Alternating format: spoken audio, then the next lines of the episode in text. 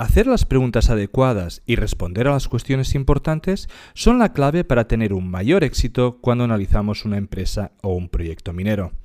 En esta primera parte de la entrevista intentamos entender cómo se aproxima Adrián Godás a nuevas mineras, qué preguntas hace y qué preguntas intenta responderse cuando descubre nuevos proyectos mineros. ¿Nos acompañas?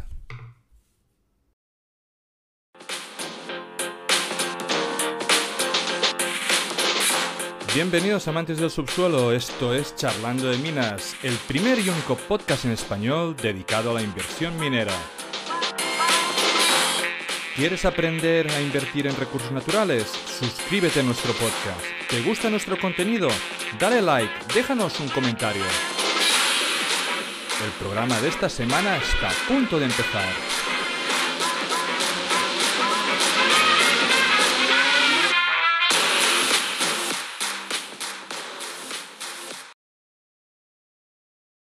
Perfecto.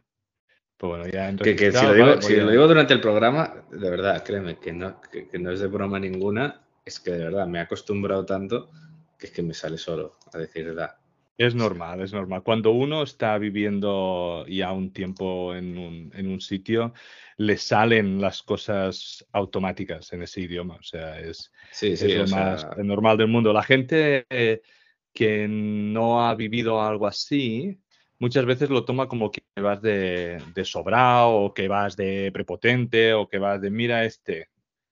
Pero es que si tu día a día es el otro, eh, pues bueno, es que claro, es así la vida. Claro, claro. Y otras palabras no, pero el sí y no, ahora ya es que vamos. Es que me sale en búlgaro siempre, decir daine en general. Pero bueno, traté de controlarme, pero ya te lo, ya te lo digo por si pasa.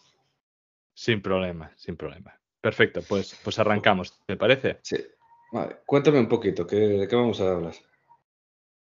Pues vamos a hablar de un poco, yo ya tenía una estructura, ¿vale? Uh, inicio unas preguntas muy básicas, digamos, pero para saber un poco tu opinión a la hora uh, de invertir así, así que cero problemas. Uh, Luego he ido metiendo las cosas que me has dicho de que te apetecería hablar o dentro sea, de otras preguntas que fue, me había hecho. Sí, o sea, para eso fue un par de ideas que estaba yo pensando simplemente sí, por darte sí, distinto, sí, o sea, no tienes que meterlas todas. No, todas, todas no las he metido. Todas, todas. No ah, vale, vale, vale, vale. No, perfecto. no te preocupes. Está, está bien, está bien. eh, Creo que está bien ligado todo y las he ido poniendo un poquito aquí, así que. Perfecto, que no te el toque. Y, y ya está. Luego al final, pues algunas preguntas que han hecho sobre algunas mineras o así, si las sabes bien, y si no, Claro, también. vale. ¿Sí? ¿Y eh, hay alguna de tema de tiempo? ¿Cuánto quieres más o menos? ¿O lo que dure? Lo, lo que dure, lo que dure. Y yo a las cinco y media he quedado, ¿vale? Em, entonces, Ah, bueno, entonces sí que tiene que durar. Claro, entonces sí, Pero ese, entonces es, sí. ese es mi ese, no, ese es mi límite de tiempo, pero vamos, yo tampoco creo que nos dure más de una hora. Vale, vale, vale, vale, vale, joder, entonces sí que hay Tú tienes- una hora.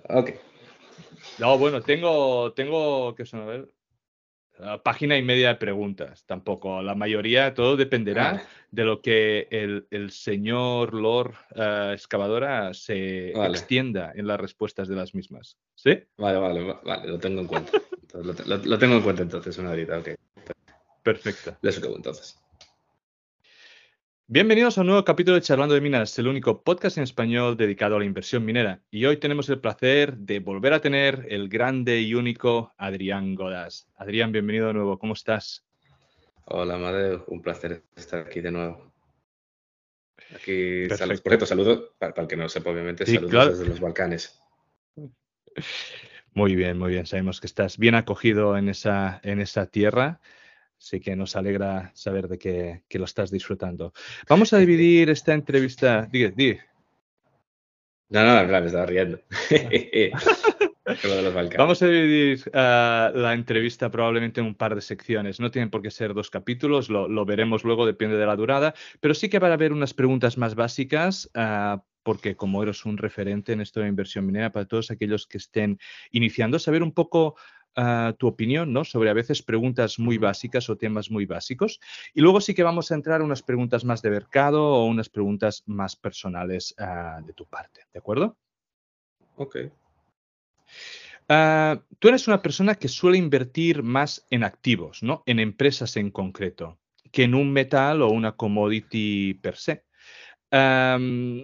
Entonces, ¿consideras que si un activo es bueno, es independiente del, momento del ciclo que se encuentre de la materia prima?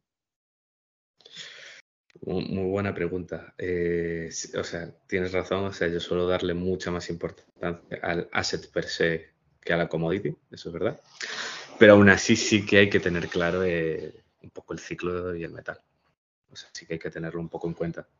Pero es que, es que claro, habría que ir caso a caso. Pero, por ejemplo, al final, una, algo que es una realidad clara es que, no sé quién me decía, los ciclos eh, duran un tiempo. Los activos, los activos buenos son por así decir, ¿no? De que van a seguir ahí. Entonces, al final, un buen activo eh, si está en producción al final te va a ganar dinero arriba que abajo. Y si es un buen asset en desarrollo, al final lo van a acabar comprando tarde o temprano o lo van a poner en producción. O sea que hay que obviamente jugar si obviamente está en modo burbuja completo esa commodity. No, aún así, o sea, simplemente te esperas unos meses o lo que sea y tener, o sea, tener, ¿ya me entiendes? O sea, tener un poco de cuidado, o sea, no decir que no importa el ciclo. no comprar en el pico claro, o sea, no, ser un animal, pero que si está a, medio ciclo, por así decirlo, pues sí, puedes entrar. Eh, aunque creas que puede haber unos meses un poco de caídas por delante o lo que sea, si es un asset bueno, pues no, hay, no habría ningún problema. Sí, al final, tú como persona que compra activos, ¿no? O assets, tú no sueles tus inversiones no suelen ser de meses, ¿no? Normalmente cuando compras un, un, asset y es para el desarrollo y es para ah, seguir la exploración, es para acompañarlo durante varios tiempo, por lo tanto te dura más que ese pico, ese bajón de ciclo, ¿no? Sí, totalmente, totalmente. Y además, claro, el problema también cuando se habla de ciclos en minas es a qué, cuál ellos, cuál, o sea, los que son muy a corto plazo, que son casi trimestrales, los que son más a largo plazo, que se ven a, se ven a décadas, o sea, tú puedes cogerte, obviamente, el bull market de los 2000 y hubo caídas por el medio. pero, pero, seguía el bull market de fondo. ¿Qué, ¿Qué, ciclo? Ese es el tema. y entonces, eh, claro, yo a los que son así como más cortos, por así decirlo, no le doy tanta importancia. Y me fijo mucho más en la big picture, en el ciclo largo, por así decirlo. Perfecto. ¿Cuáles son las tres primeras preguntas que intentas resolver cuando ves por primera vez una empresa? Las tres primeras preguntas. Eh, cualquier tipo de resolver o las tres o sí, o las tres primeras no mm, bueno qué es lo que intentas ver no al inicio hmm. pues si es un activo a ver podemos diferenciar, porque, porque la siguiente pregunta es cuando ves un, activo o proyecto en general, ¿no? Y primero, o, si no, divídelo. Cuando es una empresa, la empresa puede tener múltiples activos o puede tener un único activo, pero, pero más en cuanto a compañía. Y luego las, las preguntas que intentas resolver o que tú mismo te haces cuando ah, ves un asset, ¿vale? Si podemos diferenciar. Pues mira, diferenciando eso a nivel asset y nivel empresa, siendo con cosas, vamos a decir, independientes, a nivel asset, lo primero, obviamente, y eh, más importante de todo, es eh, tratar de estimar rápidamente qué márgenes estamos hablando, que eso es simplemente tratar de, que se hace con pericia un poco, de calcular cuál puede ser el valor por tonelada de ese el NSR, ajustado pues teniendo en cuenta posible la metalurgia, recoveries, la payability, costes de transporte y demás y con eso sabes más o menos cuánto puede valer la tonelada frente a los costes de, por tonelada, que eso va a variar según la localización, país, tipo de minado y demás. Entonces de esa manera consigues muy rápidamente, puedes ver, pues estamos hablando de una operación que va a tener mucho margen o no.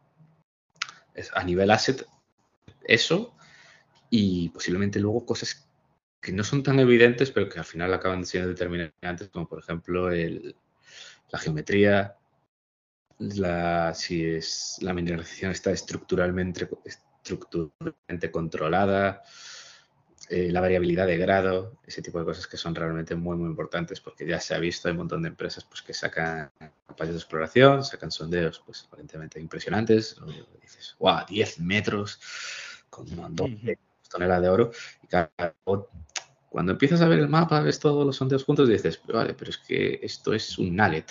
De no añade nada. Hay aquí, hay aquí, o sea, hay un bloque, un bloquecito de oro, pero el siguiente no hay nada.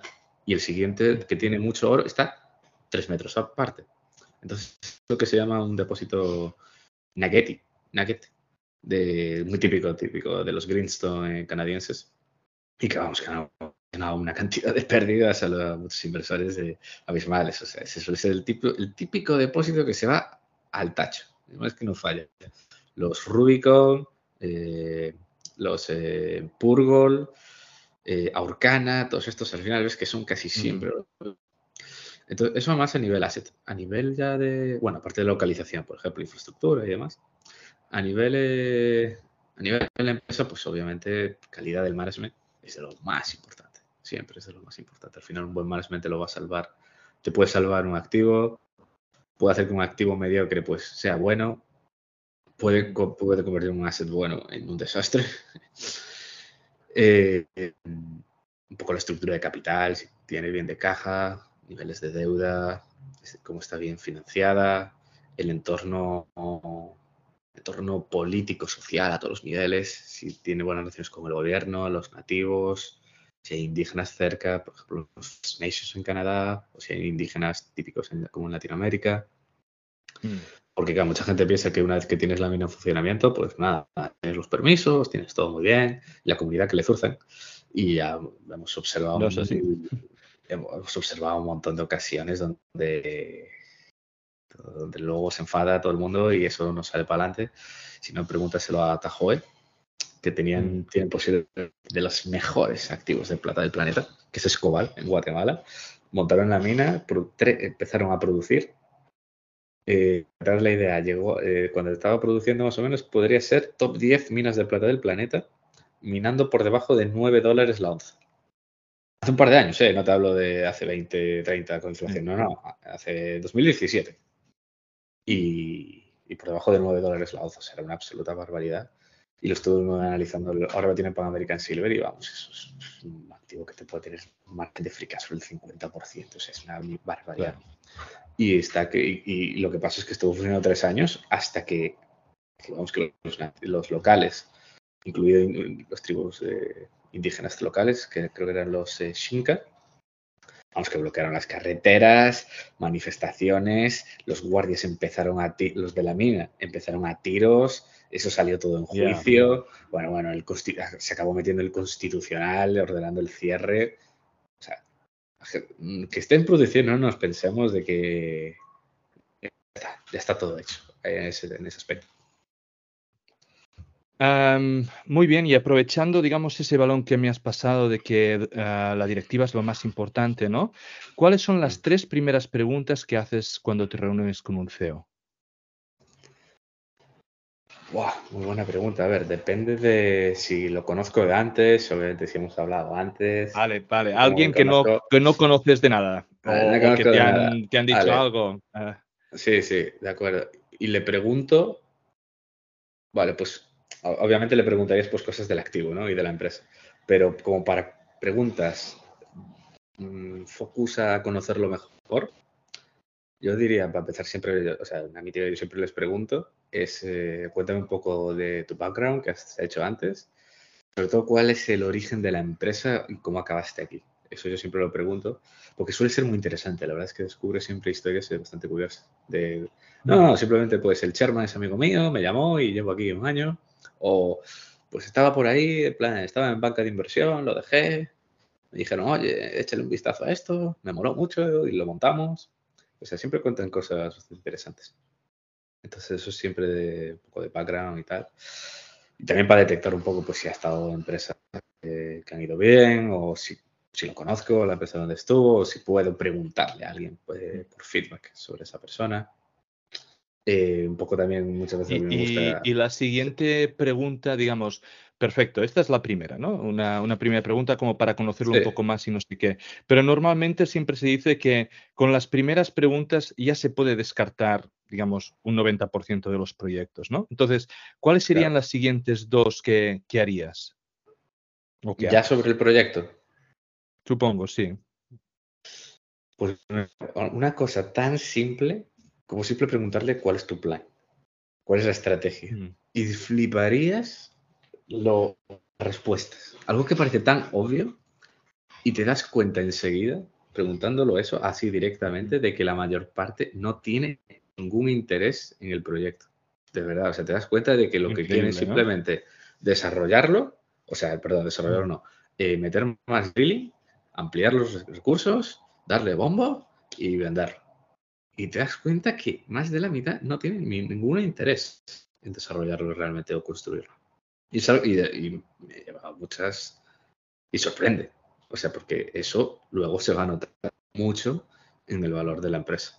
segurísimo. Claro, porque, no es lo mismo simplemente subir onzas para vender que ya ir preparando todo como para desarrollar y que luego te compren, ¿no? O sea, es muy, muy diferente. Claro, que, claro, claro, es que tú tienes que pensar que, imagínate, que no tienes ningún interés, que el CAPEX son más de 300 millones, todo el mundo sabe que tú no lo quieres montar.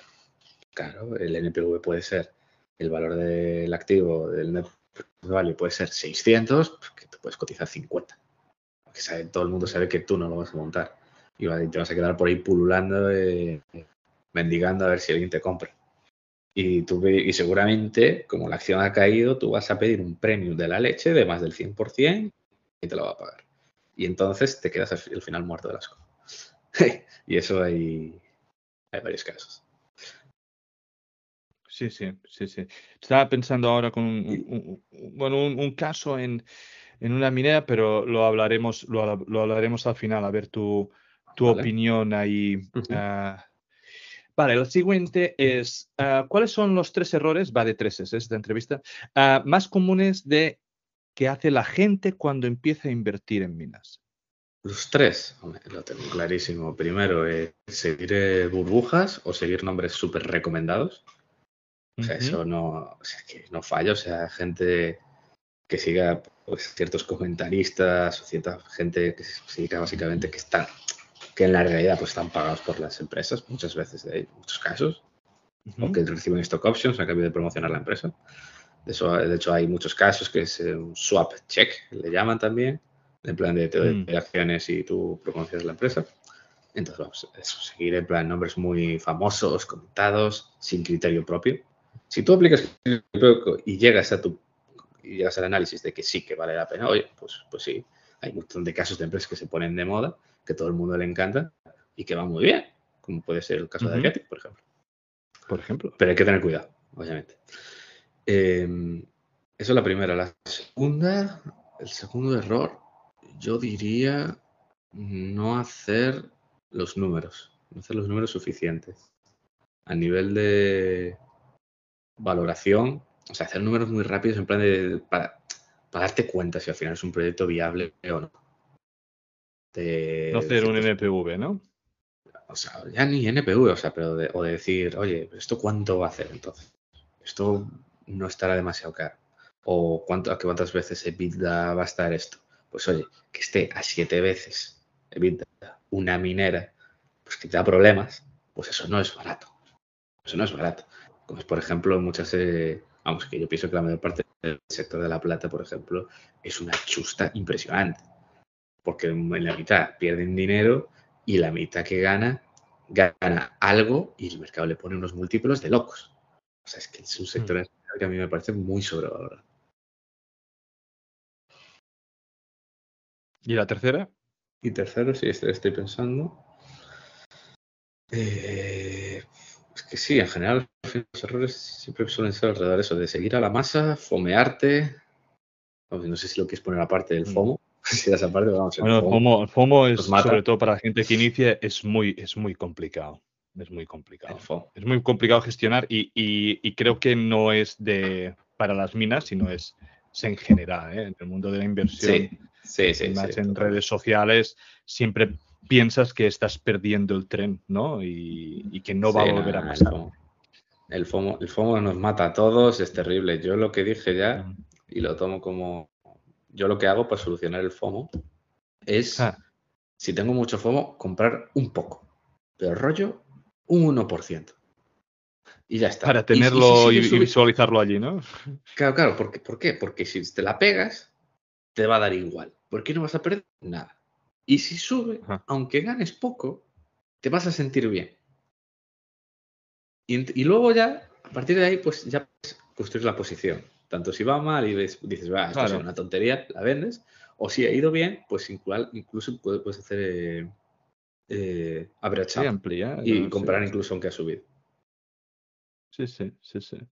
No, no, es una, es una buena, es una buena recomendación. Yo a veces hago algo parecido, simplemente porque además a veces tenerla en cartera te ayuda mucho más a, hacer un seguimiento mucho más eh, rápido, ¿no? Y fácil, ya la ves allí, ya la tienes, ya la sigues mucho, mucho más, ¿no? Entonces creo que es un, un buen, un buen, eh, un buen consejo.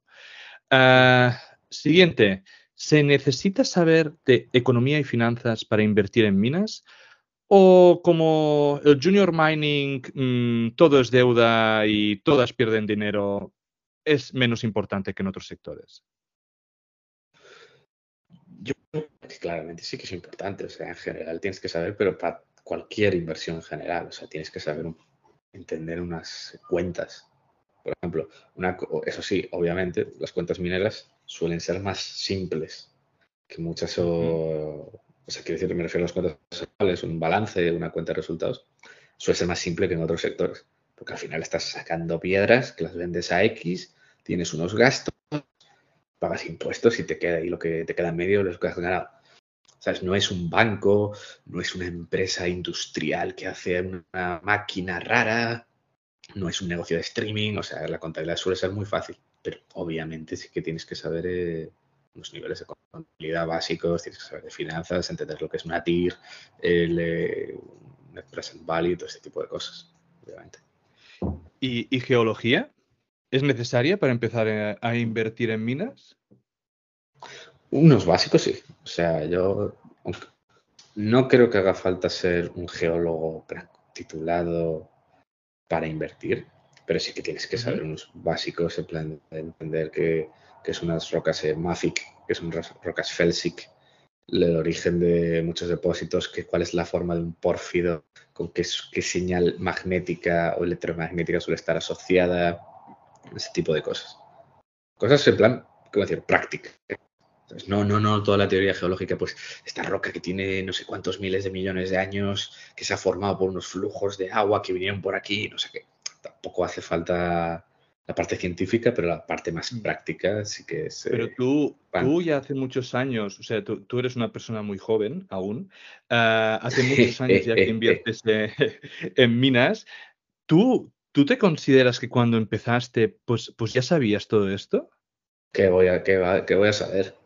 ¿Qué iba a saber? O sea, ¿qué va, qué va, qué va? O sea, yo... Entonces la gente, Eh, digamos, sí, sí que puede empezar sin saberlo o, o- o sabiendo menos, ¿no? O sea, si, lo que quiero decir es, si la gente, la, la audiencia que está empezando, te acaba de escuchar diciendo todo ese vocabulario y no tiene idea, Ah, una puede vale. ir, puede ir, ¿no? A Google, pero sí que pueden empezar, ¿no? Vale, sí. ¿O O qué sea, en opinas? ese sentido, o sea, en ese sentido sí, que puedes empezar, pero tienes que estar O sea, aprendiendo evidentemente, si te rato. quieres especializar, evidentemente, o sea, yo, yo también soy a veces de la, mm, o de la escuela, ¿no? De que ah, una de las mejores maneras de, de- de aprender en esto es, es perdiendo el dinero, ¿no? que, que tú, que tú inviertes, porque esos errores son los que realmente luego se te quedan. Si tú lo simulas todo y haces errores en simulado, como no te duele, no, no, no se te quedan tanto esas cosas, ¿no? Y es evidente que ah, una persona como tú, que yo ahora no sé cuántos años debes llevar invirtiendo en esto, pero ah, ya deben ser bastantes, pues debes de haber acumulado, ¿no? Es como eso que dicen, que Claro, necesitas claro. mil Sí, horas, sí, ¿no? sí. Para ser experto en algo. Sí, sí, no, no, a ver, y yo te digo, o sea, totalmente honesto, o sea, yo es que aprendo, empecé, claro, empecé tan joven sabiendo nada, claro, yo miro a mi yo de hace seis meses y digo, joder, qué tonto era, qué tonto era, Dios mío. Y me sigue pasando, ¿eh? O sea, después de estos años, me sigue pasando, miro a mí yo de hace seis meses y digo, joder, ¿cómo no sabía esto? ¿Cómo no sabía aquello otro? Y veo toda la cantidad de errores que todo que he cometido y digo, joder, esto me ha pasado por esto, esto por tal, esto por no sé qué. Y digo, esto es la vida, esto, la vida. Claro, que, es la vida, ¿sabes? O sea, sí, sí, o sea, es así. Perfecto. ¿Qué, la, clave es, seguir aprendiendo. Sí, sí. La clave es seguir aprendiendo siempre. Eso es lo importante. Sí, sí, sí. Y yo, yo creo que da igual los años que pasen, que uno si quiere y no se cierra, siempre sigue aprendiendo y mejorando. Mm. ¿Qué, ¿Qué, opinas de invertir en exploradoras Greenfield? ¿En em, exploradoras? Greenfield. Ah, Greenfield. Pues macho, es una cosa que he reflexionado cada vez más, he invertido en muchas y claro, es, hay que entender que... Te has metido cada hostia, ¿no? Es que te pegas unas hostias espectaculares, porque que lo, leí, que, el porcentaje de, acierto, si no me equivoco, era un 0.1%, ¿no? O sea, 0.1% mm. de las eh, exploradoras que terminan montando una mina empezando en Greenfield. Sí, o sea, es o sea, a ver, todos esos porcentajes cuando la gente lo dice, o sea, no hay ninguna base detrás. O sea, es imposible calcular esas cosas, o sea, que es una probabilidad baja totalmente, pero es general. Todos esos estudios de probabilidad no, no, no, no te rascas un poco y te das cuenta que va a ser para, puedes decir uno, dos, tres y nadie sabe dónde viene.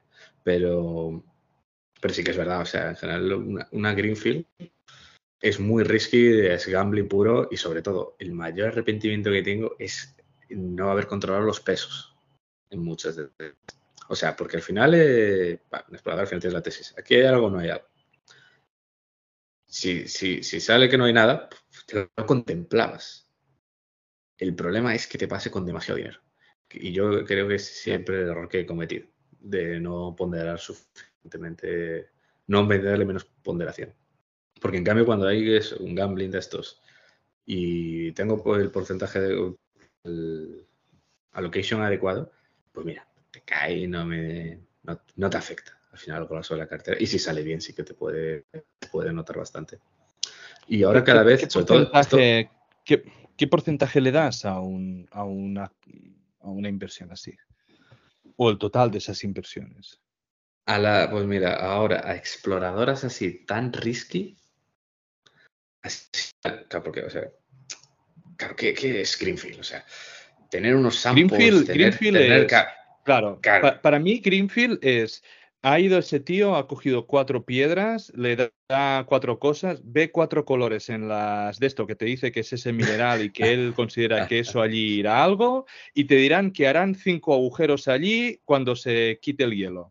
Para mí eso es sí, tal Totalmente. Cualquier otra cosa donde hay dos o tres perforaciones y te da un 1% de cobre o algo así, Sí, evidentemente, puede que hayan dado en el lugar correcto, en el no sé qué, pero si, si hay algunos sondeos que son buenos, Greenfield, Greenfield, Greenfield, mm, early stage, bla, bla, pero, pero para mí Greenfield es, es eso. Y he visto varias y yo digo, bueno, pues ya me esperaré a ver los sondeos que dan y entonces seguro que dará entrada, pero Hostia, es que es como lo que dices, jugar a la lotería de si ese asset que tú ves a través de una presentación PowerPoint que está a 12 horas en avión y que te han mostrado cuatro fotos y te han dicho que hay cuatro piedras que han dado no sé qué, pues confías. Totalmente. Sí, sí, no, totalmente. O sea, por eso es que la línea de que es un Greenfield es un poco borrosa, pero vamos, ahora a partir de ahora yo, pues lo que digo es que me veo cada seis meses aprendiendo y digo, joder, pero ¿cómo hacía esto? Nada, ahora tengo que dar un Greenfield, es que no, le puedes dar, por ejemplo, más de un 3, que ni de broma, ni de broma. Pero para ti un, un, 3, de todas tus inversiones Greenfield, ¿te sumarán un 3 o un 3 por cada Greenfield? No, o sea, yo por ejemplo lo pienso en plan, por ejemplo, hacerte un basket, eh, vamos a decir, mm, un 10% en, en palomitas, sí en palomitas. y que alguna, pues sí, que tenga sondeos pasados, otras que no, y que te sume así un, una, un basket de palomitas, como dice un amigo. Sí, bueno, la, la, la verdad es que si haces un basket y, simplemente una funciona ya te lo soluciona. El problema es, si no te funciona ninguna, ¿no? Claro, claro. Y el tema está en que, vamos, yo además me llevo muy bien con, con Joanna Koniczka, si la conoces de Equivest, que es, polaca y tal, comparte, bueno, gestiona su dinero, tiene varias, y está, está, todo lo que va publicando de así, la verdad que, que, que casi todo acierta, ¿eh? todos los análisis que, que, hace, por lo tanto es, es una crack la tía. Es, es, muy, muy, muy crack. Además, ha trabajado tanto en tema mineral como en petróleo. Y entonces tiene una visión también de aplicar data science, eh, tecnología, que es muy de petróleo, que en oil and gas hace mucho más, pero en mineral no. Y claro, la, le ha ido muy, muy bien. Además, ahora está metiendo algunos proyectos y tal, en fin, en Escandinavia y tal. Pero bueno, el tema está en que, pues una cosa, hice, hice su curso de geología así y de aprender. Sí. hice un curso así como de minas y tal. Y Sí, estamos dentro en el mismo. Ah, vale. Pues a mí me encantó. O sea, me aprendí muchísimo. Y claro, es, eso, tema de ponderación, esquivar balas. Y me ayudó mucho a conceptualizar el tema de la exploración y saber empezar a pensar en targets potenciales hmm. y pensar, de, dejar de hacer gambling en plan, un asset, a ver si hay algo. Si no, es un cero a ahora analizarlo de otra manera. En plan, yo ahora en su lugar ya no hago, ya evito ese tipo de cosas así tan gambling, sino más mm. empresas que tienen varias cosas y tienen mm. un enfoque. Es decir, son metódicos, tienen como una escala, que se llama district scale, en plan, sí. esas anomalías que puedes decir, pues aquí puede haber varias, o sea, tiene potencial, o sea, da igual que aquí no haya, podemos mirar en este otro lado. Ya, que no es cara después, ¿no? Solo. Claro, sí, después de hablar con ella y tal, o sea, es una cosa, son cosas que reflejo bastante a nivel sobre el tema de exploración. Y he variado mucho el pensamiento sobre ese tema, eso de pesos, de lo que hay que mirar, sobre todo eso, mirar algún CEO pues, que sea metódico, que busque bien, que sepa gestionar, eh, levantar dinero, pero sobre todo eso, que las cosas, que no sea tan caro. Porque eso, o sea, es, es un pegarte un tiro en la cabeza. Y vamos a jugar a la ruleta rusa y un paper que comentaba ella, que básicamente decía que de todos los montón de estudios que se habían hecho, la, he encontrado que lo que más guiaba al éxito en exploración es simplemente aumentar N. Aumentar el número de, targets y aumentar el número de assets.